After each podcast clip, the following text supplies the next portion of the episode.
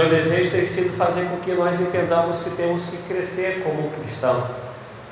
E eu digo para vocês sem nenhum medo de errar, os dias são maus, tem sido difícil a, a gente poder planejar e conseguir executar. E isso em todas as áreas, porque o nosso adversário, ele nunca brincou de ser Satanás. Né? O crente às vezes brinca de ser crente, mas o diabo ele nunca brinca de ser diabo. Ele é bom nesse negócio. E ele tem milênios de prática. E talvez seja um chavão de crente o que eu vou dizer. E quem você já me conhece um pouquinho sabe que eu nunca faço data da vinda de Jesus, porque não consigo crer nisso. Mas é inegável que os sinais estão muito fortes, ainda que a gente saiba que um dia é como mil anos e mil anos como dia para o Senhor, mas os sinais da vinda do Senhor buscar a tua igreja está muito forte. As profecias elas têm se cumprido de maneira tremenda. Mas lamentavelmente nós ainda somos aqueles que muitas das vezes ouvimos a palavra de Deus e não fazemos com que ela crie morada em nosso coração. Fazemos como está escrito em Tiago, né? Somos o homem, um homem, ser humano, que vai até o espelho e olha a sua imagem. E quando vira as costas já não recorda mais como ele está, de quem ele é. Por que eu digo isso? Porque a gente parece que perdeu a noção de que inferno existe e de que o amor de Deus na cruz do Calvário em Cristo Jesus foi para nos livrar do inferno foi para nos dar vida eterna, nos dar salvação. E a gente vai recebendo notícias de pessoas que ainda não entenderam isso.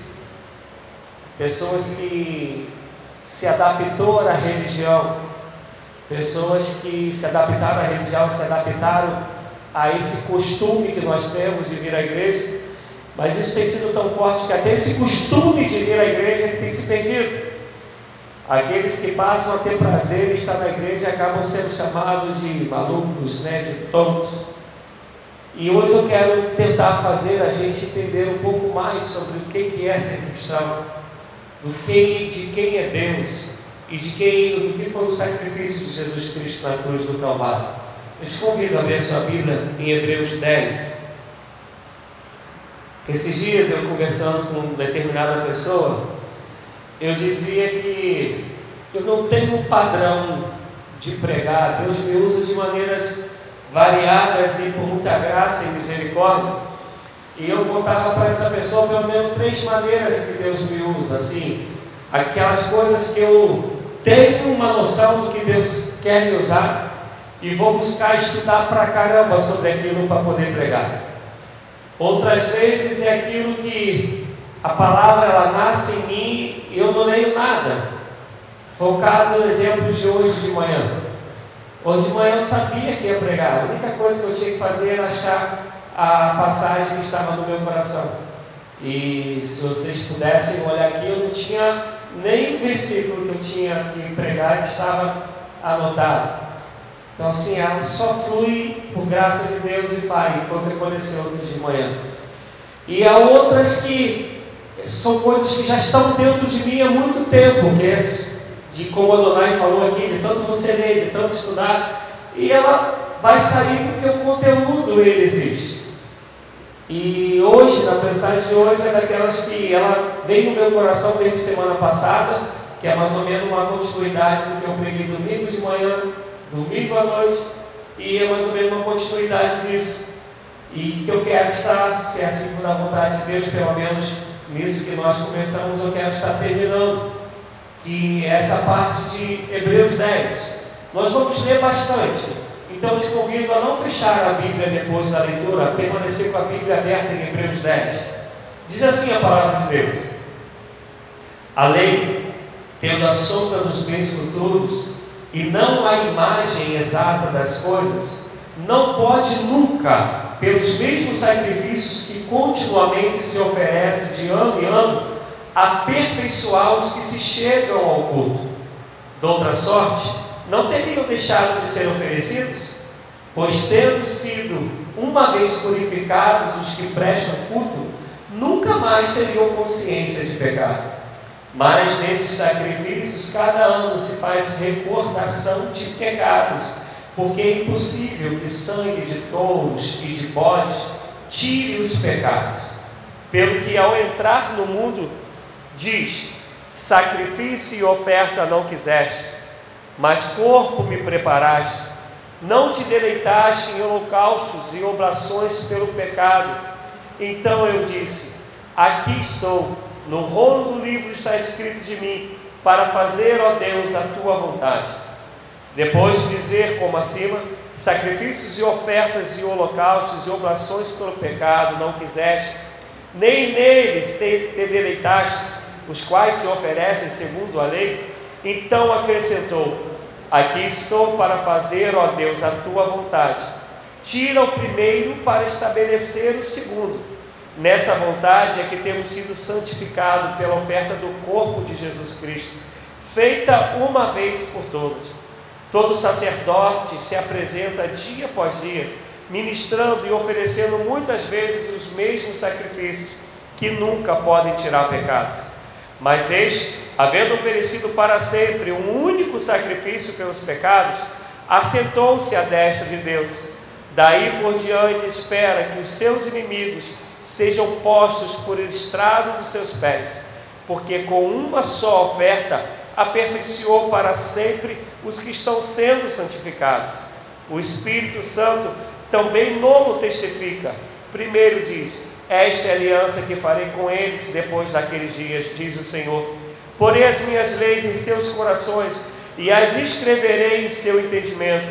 Então acrescenta: E jamais me lembrarei dos seus pecados, das suas iniquidades. Ora, onde há remissão destes, não há mais ofertas pelo pecado.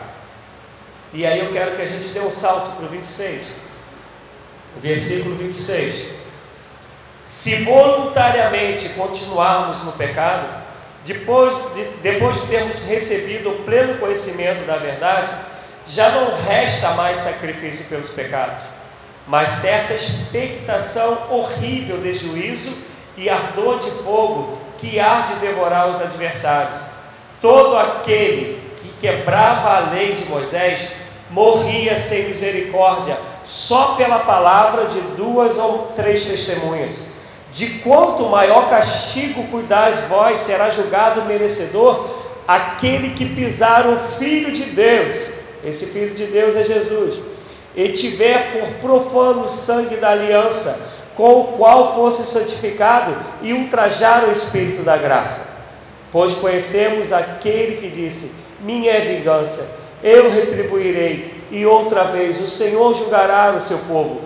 Horrenda coisa é cair na mão, nas mãos do Deus vivo. Somente até aí.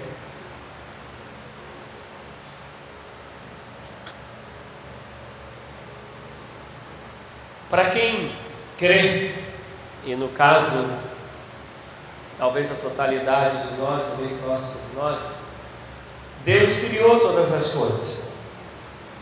A Gênesis vai dizer que a terra era sem forma e vazia, e disse o Senhor: haja luz e houve-se luz, haja separação entre as águas.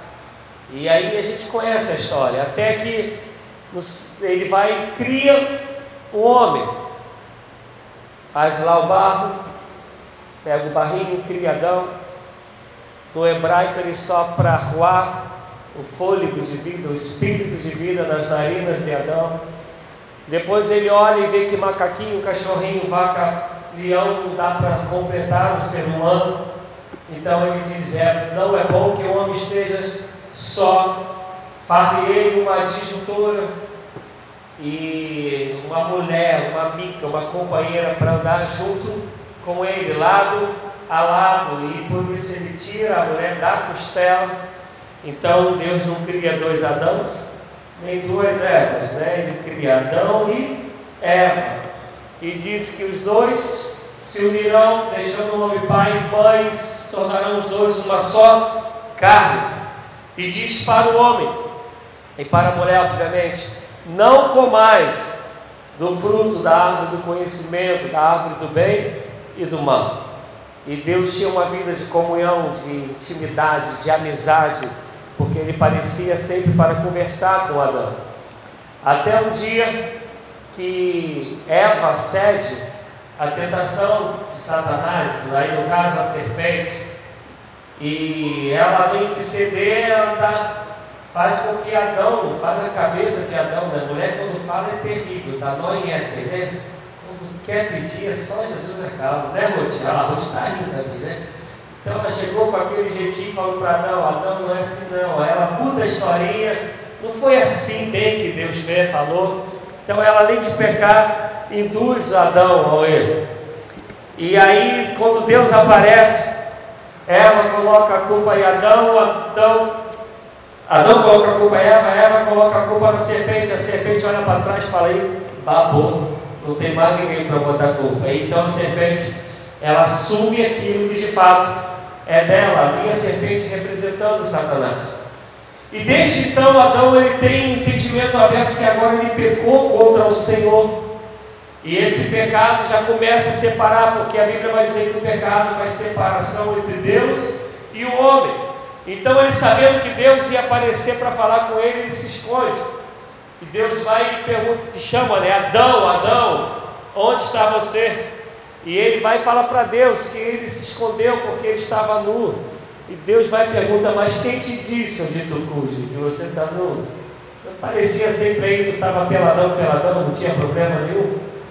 E aí ele vai, conta a história toda, e a partir daí ele mata um, adiantando um pouco a história, ele mata um animal para poder cumprir o seu pecado, para cumprir o sono deles que já é um simbolismo que o sacrifício teria que acontecer, que sangue teria que ser derramado para que eu pudesse cobrir os pecados, perdoar os nossos pecados.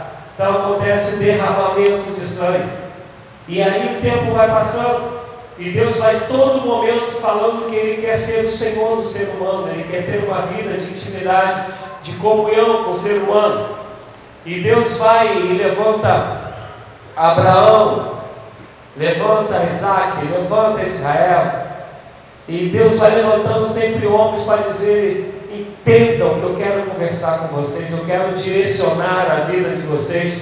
Eu vos criei para ter uma intimidade comigo, eu vos criei para ter uma vida de comunhão comigo, para aprender a ouvir a minha voz, para, ter, é, para ser eterno comigo, porque o homem não foi criado para a morte, mas entrando o pecado no mundo, entrou a morte, porque o salário do pecado é a morte, mas o dom gratuito de Deus é a vida eterna em Cristo Jesus. E Deus vem nesse processo até que chega lá na história de José, que está tudo ruim, a vida está muito difícil, o povo de Deus sendo massacrado, Deus vai levantando José, e José é traído pelos seus irmãos, é traído pelas pessoas que ele ajudou, até que ele é colocado como o segundo de todo o reinado de Egito, e através de José, o povo que era povo de Deus era, foi preservado. Mas passam-se os anos, e esse povo que é povo de Deus começa a virar escravo, porque José ele vai sendo esquecido dentro do Egito. E o povo fica ali durante anos como escravo, tentando, buscando guardar a lei do Senhor, mas sem mais ter essa intimidade, essa revelação, até que Deus levanta Moisés. E tem um momento da história que Deus fala: Olha, eu posso falar com um ou com outro por sonhos e por revelações, mas como eu observo Moisés, eu falo face a face, é olho no olho. E Deus pega Moisés para libertar o povo do Egito, para dizer: Eu quero o povo para ser meu, para eu ser Senhor, e quero que através desse povo, de onde eu serei Senhor, todos os outros povos entendam quem eu sou, entendam o meu poder, entendam o meu amor, entendam a minha misericórdia, entendam a minha graça, entendam o meu perdão. E aí Deus vai dando vitória através de Moisés ao povo, a ponto de que, quando os outros povos vão guerrear contra o povo de Deus, eles já estremecem e falam: aquele povo hebreu, e está caminhando para aqui para perto da gente, é esse povo que tem aquele Deus que abriu o mar vermelho, que consumiu o todo o exército do Egito.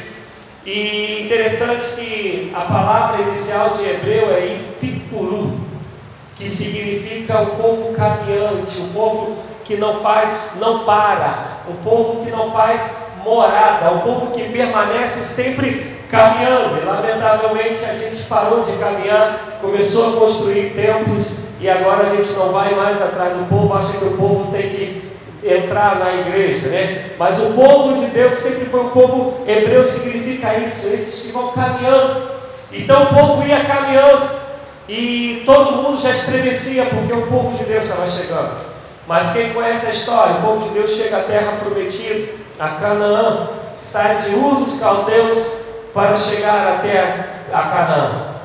E aí, quando chega em Canaã, como eu falei, eles deixam de ser picurus, deixam de ser aqueles que vão caminhando, eles fazem morada, levantam o tempo e começam a se contaminar. E nesse processo de ter um tempo, ter um lugar, já começando lá, obviamente, com Moisés, são levantados os sacerdotes, mas porque o primeiro, a primeiro tempo, a primeira tenda, quem conhece um pouco da história de Êxodo e de, vai pelo nome, vai lembrar que foi criado, Deus deu uma ordem para criar um templo, uma tenda de adoração. E é quando ele levanta sacerdote, que vai ser o irmão de Moisés, vai ser Arão.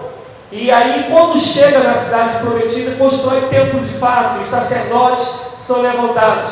Mas a coisa mais interessante nisso é que existe o templo, existe o sacerdote, mas os profetas estão sempre na rua. Os profetas estão sempre no meio do povo, os profetas estão sempre do lado de fora do templo. Hoje o interessante é que a gente só quer ser profeta dentro do templo. Deus sempre mostrou que a palavra de Deus ela tem que ser livre, ela tem que ser livre, porque o nosso Senhor nos libertou para onde nós estivermos, sermos boca de Deus nessa terra. E Deus ele vai lutando para poder separar o povo para Ele. E aí o povo começa a se acostumar com esse negócio de templo, de poder, de cargo, de títulos, de nomes.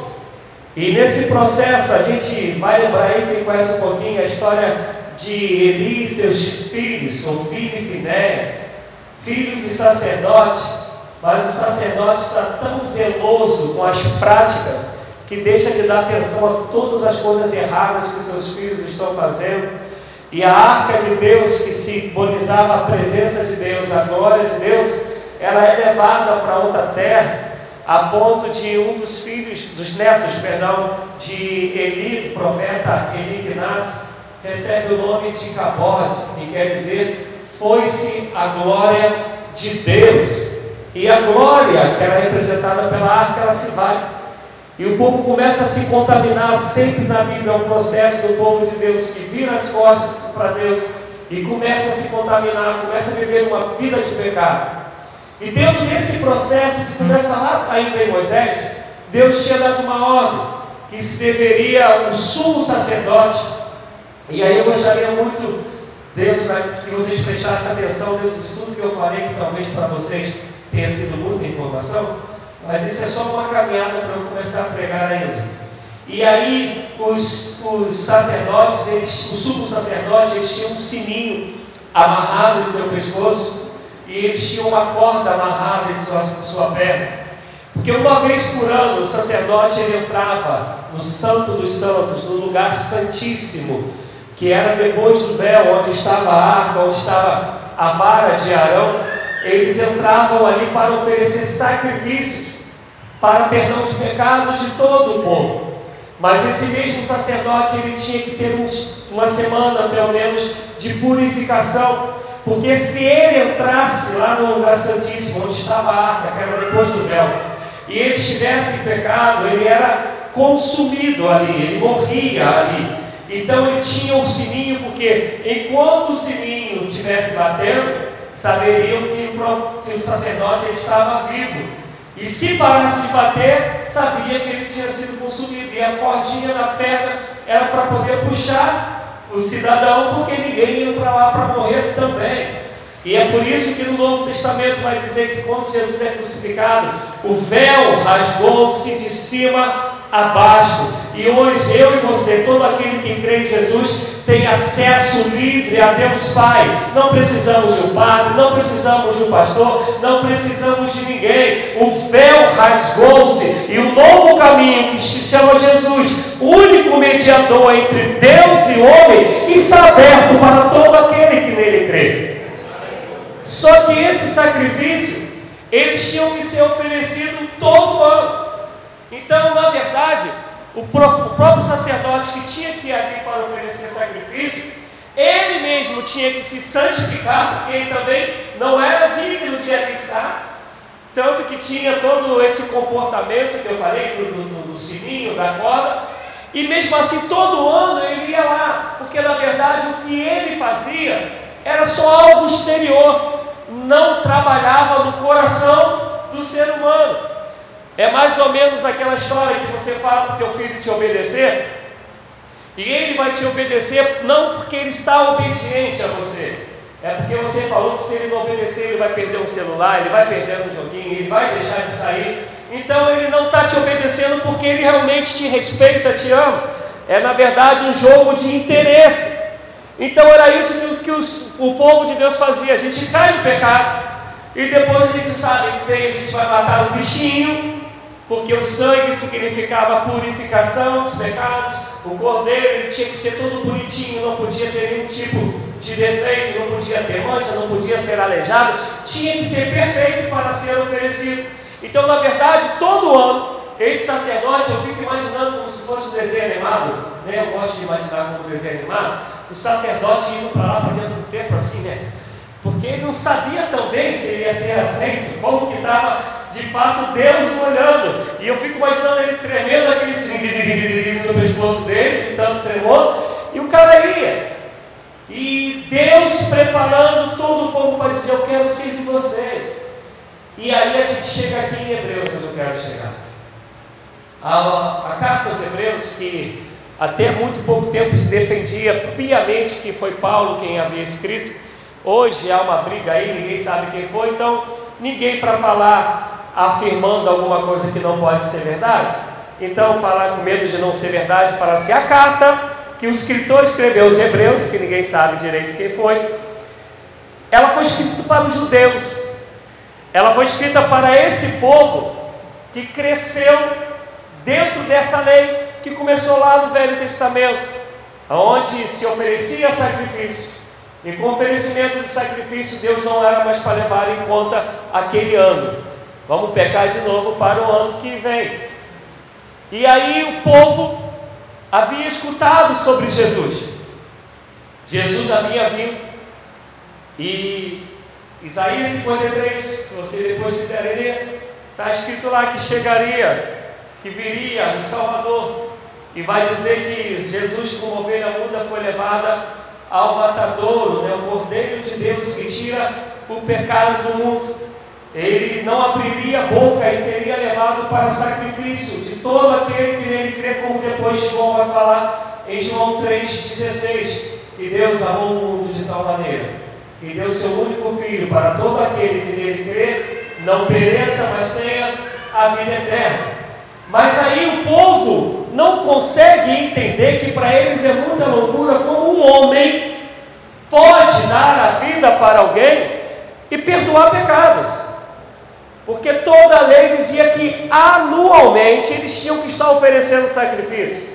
Como chega Jesus e diz que ele se oferece e a partir dele não precisa mais de nenhum tipo de sacrifício, porque o sacrifício é o próprio Deus que se fez carne e habitou entre nós e vimos a sua glória, como a glória do jeito de Pai. É que Deus amou tanto o mundo que falou para Jesus, meu filho, tu vai Vai viver com esse povo aí, vai suar. Se não tiver um bom desodorante, na época não tinha, né? Teu cheiro não vai ser muito legal. E na época que Jesus veio, tu vai andar a pé pra caramba, vai pegar muito sol. Não vão te entender que você vai viver toda uma vida de amor. E o amor, ele incomoda muita gente, ninguém acredita que o amor de fato é possível, mas você vai mostrar para esse povo que o amor desinteresseiro, o amor ágape, o amor que se dá sem querer nada em troca, o amor que somente ama porque quer amar, ama amar e sente prazer em amar, você vai mostrar para esse povo que esse amor é possível, e eles não vão te entender, e não te entendendo, eles vão te crucificar. Mas vai para lá, porque depois que eles te crucificarem, você vai dizer lá na cruz: Teletestai, está consumado, não existe mais dívida nenhuma, porque você é o cordeiro se entregando para perdão de todos os pecados. E a partir daí não tem mais sacrifício, não tem que subir nenhuma escada do joelho, não tem que ficar fazendo promessas, porque o sacrifício, o Cordeiro de Deus se chama Jesus Cristo, que uma vez para todo sempre remiu o pecado de todo aquele que nele crê e que vier a crer. Não tem mais sacrifício. O nome dele é Jesus e o judeu fala: como eu vou entender esse negócio? E aí o escritor, os hebreus, ele começa a explicar esse negócio, ele começa a falar, cara, presta atenção. Vocês acham que sangue de touro, sangue de bode, ele é capaz de perdoar pecados? Tanto não tem capacidade de perdoar pecados que todo ano, quando vocês vão fazer o sacrifício, vocês têm que se recordar de todos os pecados, porque não tem capacidade para perdoar. Por que, que não tem? Primeiro que é um bicho qualquer, é touro, é bode. E o segundo, que fica tudo no exterior. Nada vem aqui dentro. E depois a Bíblia vai falar que sem arrependimento não há perdão de pecados. É a comparação que eu dei do filho. Não é tanto pela obediência, é para não perder aquilo que tem, ou talvez para ganhar aquilo que espera ganhar. Por isso eu vou obedecer. E é por isso que depois Jesus vai falar para os fariseus: vocês limpam o exterior do copo, mas o interior continua sujo. Com a boca vocês me confessam, mas o coração de vocês está longe demais de mim. É tudo uma aparência, é tudo uma capa. E era essa capa que o povo judeu estava vivendo, inclusive os fariseus da época de Jesus. E aí, Joel 3, se você for ler, Joel 2, perdão, no 3 já vai falar sobre o derramamento dos dons, mas em Joel 3, Joel 2 vai dizer: Não há rasguem mais os seus vestidos, que no Velho Testamento, uma maneira de demonstrar que você estava arrependido era rasgar os seus vestidos, suas roupas, se cobrir de cinza, de pó, para demonstrar que de fato você estava arrependido. E já no Antigo Testamento, Joel vai dizer: não rasgue somente os seus vestidos, mas rasgue agora o seu coração. E aí, Davi, que tinha pecado contra é, o soldado, que agora esqueci o nome, quando ele pega a sua, ele pega a Berseba e, e, e trai, ele fala, ele vai falar assim, no Salmo 51, o coração aquebrantado e contrito não desprezarás, ó Deus. Quer dizer, Deus está preocupado com o seu coração. E aí o escritor aos hebreus ele começa a falar assim, gente, vocês estão loucos, vocês estão achando que de fato o sangue de bode, eu quero que vocês entendam que esse que foi crucificado é Jesus Cristo, é o Cristo, é o Messias, é o enviado, é aquele que todo o Velho Testamento havia dito desde Gênesis, que viria aquele que pisaria a cabeça da serpente, porque quando Eva e Adão pecam, há uma promessa de Deus, quando ele vai dizer: Olha, o homem terá que trabalhar para tirar o seu mantimento, você terá que suar para tirar o que comer dessa terra, mulher, você vai dar luz com dores, ai, né? Essa é a parte das mulheres, aí só que hoje já inventaram a cesariana, está todo mundo correndo, né? Mas está escrito lá: você dará filho com dores. E eu hei de levantar aquele que pisará na cabeça da serpente. Na serpente se referindo ao diabo, que foi que induziu Eva a pecar. E aí vem Jesus. E aí ele fala assim: Olha, eu vou vencer a morte. Morre crucificado. E aí lá na cruz está todo mundo falando, é, ele não dizia que ele era o filho de Deus, ele não dizia que ele era o prometido, era o cordeiro de Deus que tira o pecado do mundo, mas acabou para ele.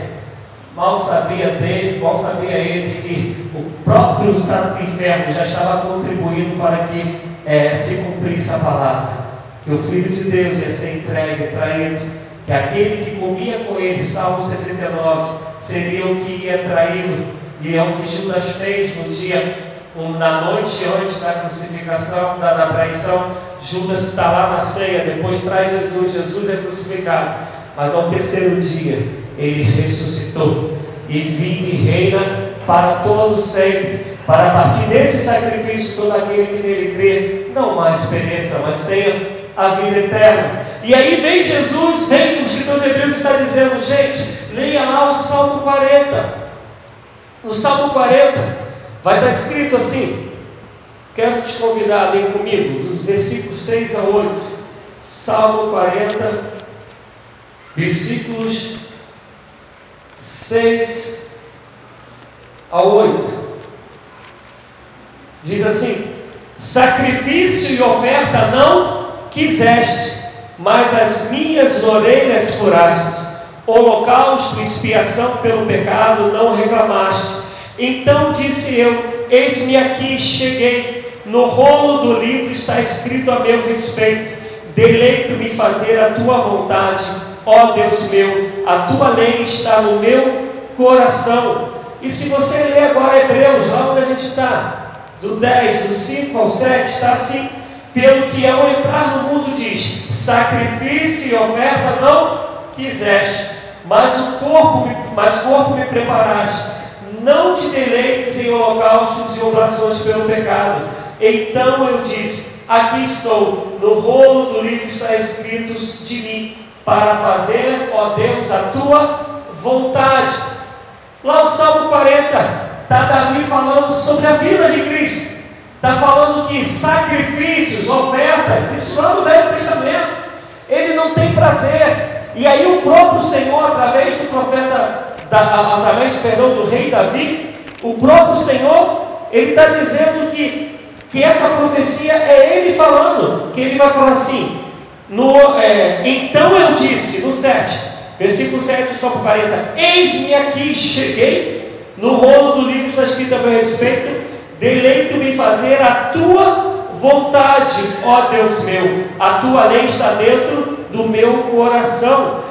Está Jesus falando como o Senhor não gosta de sacrifícios, como o Senhor não gosta de holocaustos, de ofertas, eu cheguei, estou me oferecendo para que através da minha vida ninguém mais tenha que oferecer nenhum tipo de sacrifício para agradar a Deus, porque a partir de mim o sacrifício termina, porque agora eu não quero ver mais o exterior, agora eu vejo é o interior. Eu quero ver se o teu coração de fato confessa, faz com que tua boca confesse que eu sou o Senhor e teu Deus. Eu quero ver se de fato Aquilo que você diz crer, ele nasceu no teu coração ou é apenas de boca para fora? Eu quero saber se de fato no teu caminhar você vai estar mostrando que a sua vida a mim pertence e não é só um teatro que você faz externo, mas é algo que se transformou no seu caráter, no seu modo de pensar, no seu modo de agir. E aí o escritor dos Hebreus ele começa a falar para os judeus: entenda, entenda que Jesus Cristo Basta. Entenda que Jesus Cristo é o suficiente. E aí, quando a gente pula, dá um pulinho aí no Hebreus 10, lá a partir do 12, ele vai falar sobre Jesus. Mas este, havendo oferecido para sempre um único sacrifício pelos pecados, assentou-se à destra de Deus. Daí por diante, espera que os seus inimigos sejam postos por estrada dos seus pés, porque com uma só oferta aperfeiçoou para, aperfeiçoou para sempre o que estão sendo santificados. Preste atenção nisso. Aqui ele está dizendo que esse sacrifício de Jesus, ele foi aperfeiçoado, não precisa mais estar sendo repetido. Mas ele também está dizendo que ele espera que todos os inimigos sejam colocados, estrado dos seus pés, abaixo dos seus pés. O primeiro inimigo que Jesus já derrotou, qual o nome dele? Pecado. Se você está de fato em Jesus, diz a palavra de Deus em 1 Coríntios, que dos seus pecados o Senhor não se lembra mais. Se de fato a sua vida pertence ao Senhor, diz ele que toda acusação que era contra você, Colossenses 2, foi cravado na cruz do madeiro e foi riscado. Por isso agora, vai dizer Paulo, nenhuma condenação há para aqueles que estão em Cristo Jesus. Todas as coisas velhas se passaram, eis que tudo se fez novo. Não há mais condenação, não há mais acusação, porque o pecado, uma vez arrependido e confesso dos seus pecados, Deus ele não se lembra mais. Esse é o primeiro. E o segundo, que eu acho que para a gente ainda falta muito crer. Esses dias eu conversava com uma irmã, uma irmã assim, num, momento informal. Ela falou assim para mim, pastor, eu ainda não cheguei no nível do Senhor de não ter medo da morte. Para vocês que me visitam, né, não se espante, quem minha família sabe disso, vive comigo, eu não tenho nenhum medo de morrer porque eu sei que nesse dia vai ser a melhor promoção da minha vida.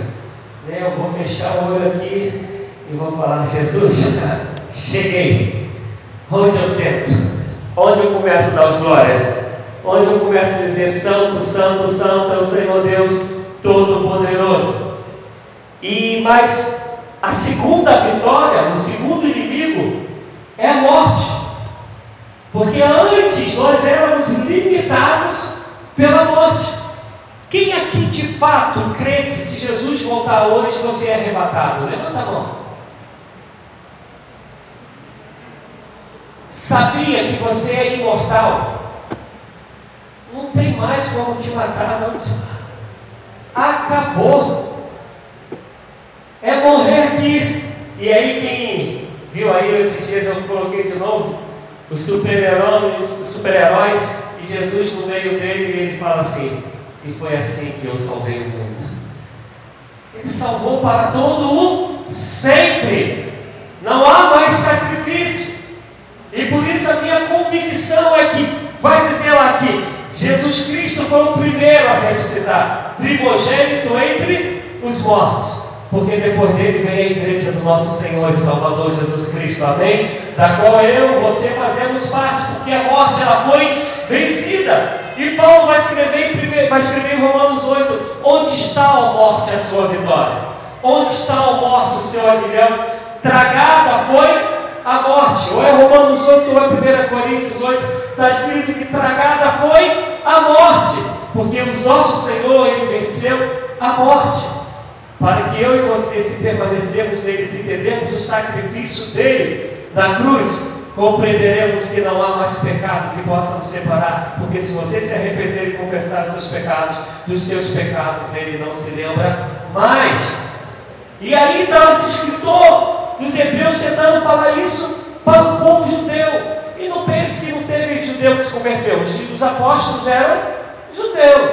Paulo, ele era judeu. O povo que foi se convertendo ali, Samaria, Judéia, era judeu. Um monte de judeus se perdeu, é, se, perdão, se converteu, mas ao mesmo tempo na caminhada se perdeu, porque foi difícil para eles entender que Jesus Cristo de fato é o Cordeiro de Deus que perdoa pecados, que tira pecado do mundo, e não é mais necessário nenhum tipo de esforço no sentido de sacrifício, porque Deus não tem prazer em morte de carneiro, de bode, de vaca, por isso que Ele enviou o seu Filho para se fazer homem, semelhança minha e tua, para sofrer as dores que nós sofremos. Lázaro morre, Jesus chora.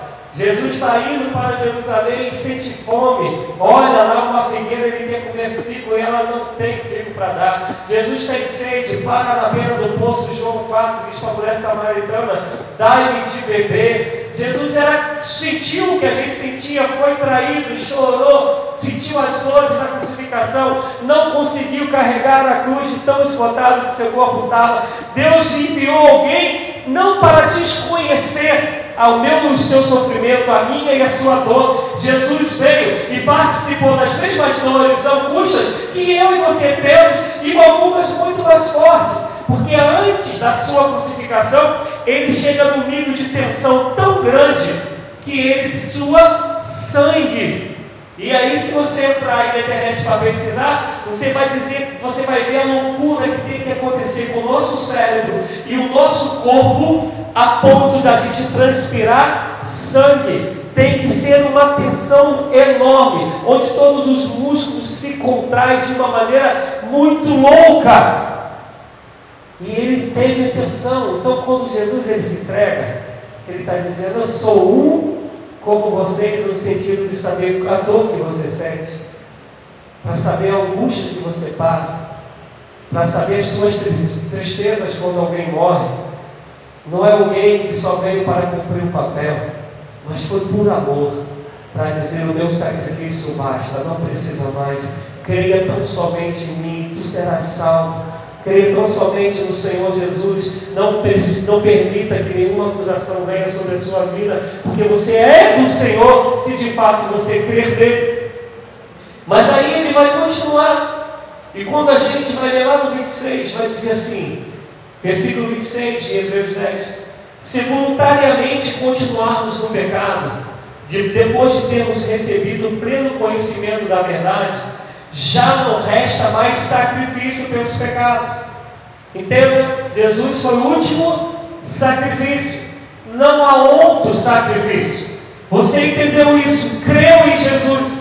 Compreendeu que com a morte dele você tem acesso livre a Deus porque ele ressuscitou. E aí, em 1, Timóteo 2,5 vai dizer que só existe um mediador entre Deus e o homem, Jesus Cristo, o homem mediador, é aquele que nos leva, aquele que nos guia, aquele que, nos, que é a ponte que nos, que nos, nos liga de um lado ao outro, e está dizendo que Jesus é o único mediador, não há outro, não há Maria, não há Paulo, não há ninguém. Jesus é o único mediador entre Deus e o homem, porque ele é o único que morreu e ressuscitou. O morto não pode perceber por ninguém. O único que ressuscitou é Jesus Cristo. E aí Jesus Cristo ele é esse caminho. E aí ele vai dizer: se você creu nisso, entenda que a partir de agora não tem mais sacrifício a ser feito. E se você de fato entendeu isso, passe a ter uma vida de santificação. Fuja do pecado, fuja da aparência do mal, fuja daquilo que não agrada a Deus. E aí ele vai dizer no 26: porque se voluntariamente continuarmos no pecado, depois de termos recebido o pleno conhecimento da verdade, já não há mais sacrifícios pelos pecados, mas certa. Vou ler devagarzinho essa, olha o que está escrito. Se você entendeu quem é Jesus, sabe quem ele fez, quem, quem ele é, o que ele fez, como ele te resgatou, que ele perdoa os pecados, e tu depois quer permanecer numa vida de pecado, ele vai dizer no 27, não tem, no 26 ele diz que não tem mais sacrifício, não tem como você dar jeitinho. Ou você abraça esse Cristo, ou não tem mais jeito. Porque ele vai falar, mas certa expectação horrível de juízo e ardor de fogo que há de devorar os adversários. Não dá para ser mais forte do que isso, dá? Mas ele consegue, olha só, 28. Todo aquele que quebrava a lei de Moisés, me lembra? Não era ainda algo aperfeiçoado, então era algo mais suave. Né? Como é que o pessoal fala hoje? Suave na. Fala aí, Rebeca, na nave, né? Era algo suave, mas na nave. Lá em Gálatas 3, 24 e 25, se eu não me engano, a comparação que vai fazer para a lei. Vem cá, dona, por favor. Pode deixar, tem ninguém filmando não. Em Gálatas 3, 24 e 25, vai dizer que a lei, isso que estava no Velho Testamento, esse sacrifício, ele servia como aio. Quem é aio? Digamos que Adonai tem 3, 4 anos de idade, dá música. O aio pegava Adonai na porta, na, na casa dele, levava Adonai com 3, 4 anos até a escola, ficava lá do lado de fora, esperando a aula acabar. A aula acabou, pegava de novo na mãozinha, levava até a casa para mim, obrigado. Por quê? Porque Adonai ele não tem maturidade, ele ainda não está formado o suficiente para tomar as decisões sozinhos, para andar sozinho. Mas quando vem Jesus Cristo, não existe mais aio, porque a palavra, como está aqui em Hebreus, ela agora ela foi revelada a nós, e a palavra é Jesus Cristo, nosso Senhor e Salvador. A palavra agora ela habita em nós, ela foi aperfeiçoada. Então agora não precisa de um aio, não precisa de um tutor, não precisa de uma de um babá, de uma babá. E aí ele está falando que na época de Moisés, mesmo ainda sendo algo assim bem bem infantil, bem ainda precisando ser aperfeiçoado, pode ser assim, mesmo assim, se te, tendo aquele que quebrava a lei de Moisés, morria sem, miser, sem misericórdia, só pela palavra de duas ou três testemunhas, lei de Moisés. Aí a gente pensa assim, não, estou na época da graça, então eu posso pintar e bordar, eu posso pecar, eu posso trair, eu posso adulterar, eu posso beber, eu posso fumar, eu posso mentir, eu posso fazer o que for, porque eu estou na graça e Deus vai me perdoar. Eu quero te dizer, amigos, no Velho Testamento funcionava assim. Você ia lá e oferecia o teu sacrifíciozinho, estava tudo bacana. Mas agora Jesus fala assim: Eu não vejo mais o que está no exterior, eu vejo no interior, eu vejo o seu coração se não há arrependimento, se não há uma vida de que deseja andar em caminhada de comunhão comigo, olha o que ele vai dizer no 29. Se lá na lei, que era aio, que era tranquilinho, que ainda estava em formação, com, com duas ou três testemunhas, você morria, a pessoa morria sem misericórdia, no 29 ele vai dizer: De quanto maior castigo cuidais vós, será julgado merecedor aquele que pisar o Filho de Deus e tiver por profano o sangue da aliança com a qual foi sacrificado, santificado e ultrajar o Espírito da graça. Na verdade, ele está fazendo uma pergunta, mas eu estou lendo como uma afirmação, porque pelo menos aqui nessa igreja eu quero crer que a gente tem pregado o que é o Evangelho tem pregado uma vida de santificação, de arrependimento, de transformação de caráter, mas não segundo por sua, próprio, sua própria capacidade, mas pelo agir de Deus, porque o exterior pode enganar o pastor, o exterior pode enganar o líder, pode enganar pai e mãe, mas ninguém está oculto aos olhos de Deus. Deus conhece todos por inteiro. O salmista no Salmo 139 vai dizer: Antes das palavras virem em minha boca, tu já as conheces, ó Senhor. Ninguém está oculto aos olhos de Deus, porque ele esquadria os rins e sonda o coração do homem. Então ele está falando que lá na época que era tranquilinho, eu, o negócio já pesava, a pessoa morria. Mas aí ele está falando assim: não use a minha graça como desgraça não usa a minha graça como graça barata, achando que você vai pecar, depois vai fazer uma oração dizendo que se arrependeu. Porque se a gente for ler a história de Isaú, vai dizer que Isaú buscou com lágrimas o arrependimento e não o alcançou. O arrependimento ele tem que ser verdadeiro. Qual é a, a grande diferença que todo mundo defende entre Pedro e Judas? Pedro peca, traz Jesus três vezes. E a Bíblia vai dizer que ele chora copiosamente, é um arrependimento desse homem, que depois ele abre o coração para Deus e quer caminhar com Jesus, a ponto de no final da história, vocês estão cansados de ouvir isso, ele é crucificado de cabeça para baixo.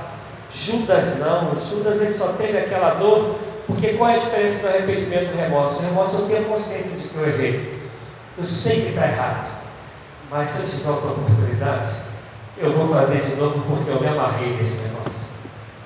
Não use a graça a Deus como graça barata, porque o preço pago foi muito alto. Foi de um Deus que se fez homem, se entregou na cruz e padeceu muito, que sofreu muito, foi traído, chicoteado, cuspido em sua face, não tinha nenhuma acusação contra ele, e ele se deixou ser pregado por amor a mim e a você. É graça Mas eu quero te dizer que não é de qualquer maneira, é uma vida de santificação, porque ele vai falar assim: 30. Pois conhecemos que aquele que disse: Minha é a vingança, eu retribuirei.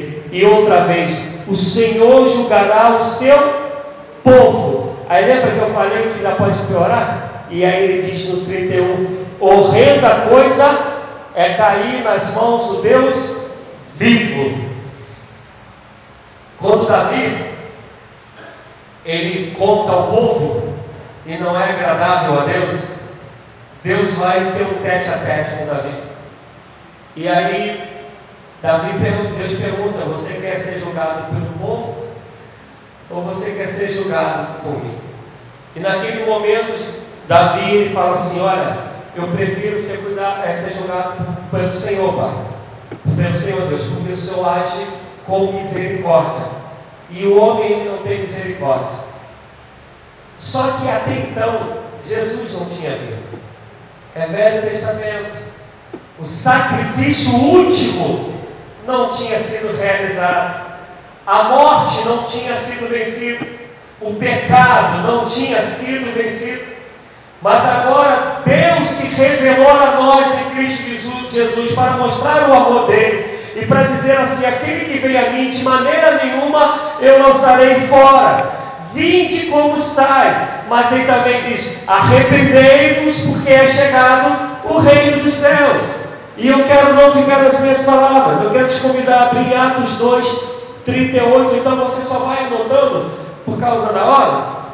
Mas Atos 2, 38 vai dizer assim: ó, Pedro, então, quem lembra da história, o Espírito é derramado sobre o povo, e o povo começa a falar em línguas, e aí Deus levanta Pedro, e Pedro vai dizer assim, e Pedro então respondeu, respondeu. Isso o pessoal pergunta: como farei? O que temos que fazer para sermos salvos? E aí Pedro responde: arrependei-vos e cada um de vós seja batizados em nome de Jesus Cristo para a remissão de vossos pecados e recebereis o dom do Espírito Santo. Atos 3,18 vai dizer assim: mas Deus assim cumpriu que já dantes pela boca de todos os, os seus profetas havia anunciado que, que, que seu Cristo havia de padecer. Arrependei-vos, pois, e convertei-vos, para que sejam apagados os vossos pecados, de sorte que venham os tempos de refrigério da presença do Senhor está falando, arrependa-se, arrependa-se, arrependa-se, arrependa-se, porque agora o sacrifício já foi feito. Jesus morreu, se entregou, ressuscitou ao terceiro dia, abriu o nosso entendimento, foi revelado a nós, deu do seu Santo Espírito para convencer o homem do juízo, do pecado e da justiça. E aí ele está falando agora: olha, na época de Davi, eu ainda parecia para que o meu juízo fosse assim. Agora o meu juízo vai ser juízo, né, advogado, para sentença. E esse juízo para sentença é: você, você conheceu meu filho, você conheceu a Cristo, você soube que o último sacrifício foi o dele, você foi ensinado que o sangue dele te purifica, te santifica. Você aprendeu que com seu arrependimento, arrependimento de verdade, de nenhum dos seus pecados, o Senhor se lembra mais. Você compreendeu isso, seu entendimento foi aberto. O Espírito Santo que eu enviei para não vos deixar órfãos, vos convenceu do pecado, do juízo, da justiça. Você sabe disso e ainda assim você optou em andar em pecado. Você optou em viver uma vida de farisaísmo. Você optou em viver uma vida de faz de conta. Você optou em achar que pode me enganar, diz o Senhor mas agora horrenda coisa é cair na minha mão, porque ninguém pode livrar aquele que cai na mão do Deus Todo-Poderoso. Ninguém. E a chance é hoje, a oportunidade é agora. Pare de brincar de ser crente. Pare de brincar de achar que você pode caminhar nessa vida de qualquer maneira. Vai chegar esse dia ele vai chegar, eu creio que não falta muito, ainda que esse muito seja muito para mim, enquanto ser humano que sou limitado nos anos de vida. mas está bem próximo. E a Bíblia diz em 1 Coríntios que todos nós vamos comparecer diante do tribunal do Senhor. Todos nós vamos ter que prestar conta do Senhor. Aqueles que caminharam com o Senhor numa vida de arrependimento, entendendo que o sacrifício último foi feito, se deixou apaixonar, ser envolvido pela graça, o poder, o amor de Deus, vão ser julgados para galardão. Mas aqueles que preferiram uma vida de pecado serão julgados para condenação. É chegado o tempo, então, que todos os hebreus, todo momento, tentando apresentar aos judeus quem é Jesus. E aí a gente vai terminar ainda Hebreus 10, 37 em diante.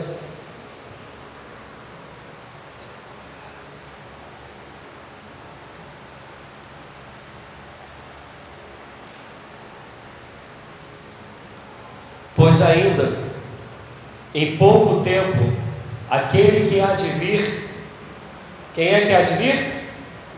Jesus virá e não tardará. Mas o meu justo viverá da fé. E se ele recuar, a minha alma não tem prazer nele. Nós, porém, não somos daqueles que retrocedem para a perdição mas aqueles que creem para a conservação da alma.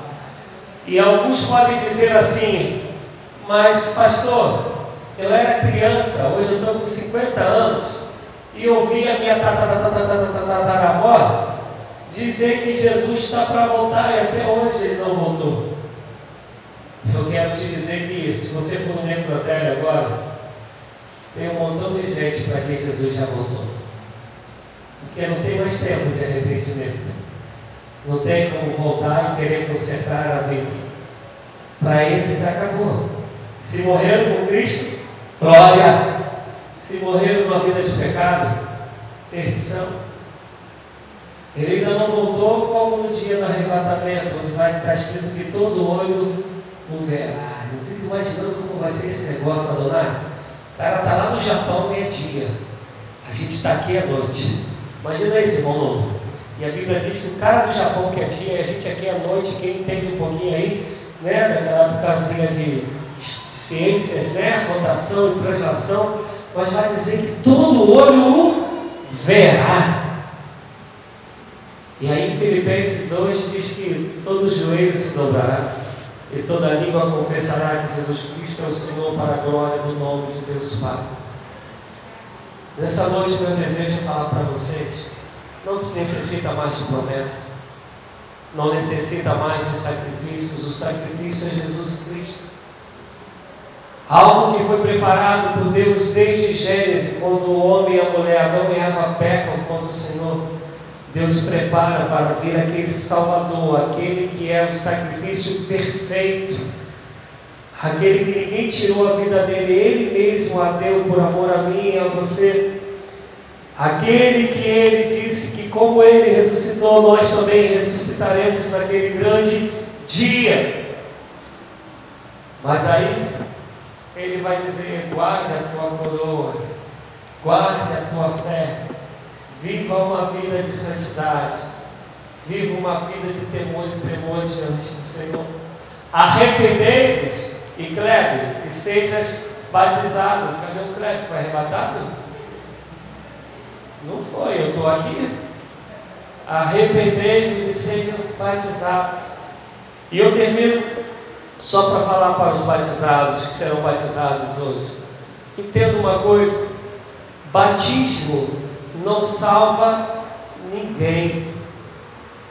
Quem salva é Jesus Cristo. Batismo é uma ordenança onde nós professamos diante de todos, de fato, a fé que nós já confessamos, primeiro com o coração e depois com a boca, que Jesus Cristo é o meu Senhor, que eu sou pecador e me arrependo de todos os meus pecados e entrego a minha vida a Ele. Mas o batismo é uma ordenança. Diz ele que todo aquele que crê e for batizado será salvo. Mas aí compete, aquele que não crer já está condenado. Ele fala, aquele que não for batizado. É o mesmo versículo, aquele que crer e for batizado será salvo, mas aquele que não crê já vai estar não, já está condenado. O batismo, como a ceia, é uma ordenança do Senhor, onde a gente professa em sinal a fé que nós temos. Mas a água, ela não faz efeito nenhum se você ainda decide ter uma vida de pecado. A consciência de quem é Jesus não muda nada se você optar por uma vida de pecado. O que de fato Jesus deseja é que nossos corações sejam transformados. Nós nos arrependamos dos nossos pecados e aceitemos esse sacrifício. Paulo chega a dizer que toda vez que nós pecamos, nós tornamos a crucificar a Jesus. Mas ele já ressuscitou. E um dia nós vamos encontrá-lo para a glória de Deus Pai. Amém? Eu quero te convidar. Amém, amados? Amém. Meu Deus, pensei que eu estivesse sozinho. Eu quero te convidar a ficar em pé.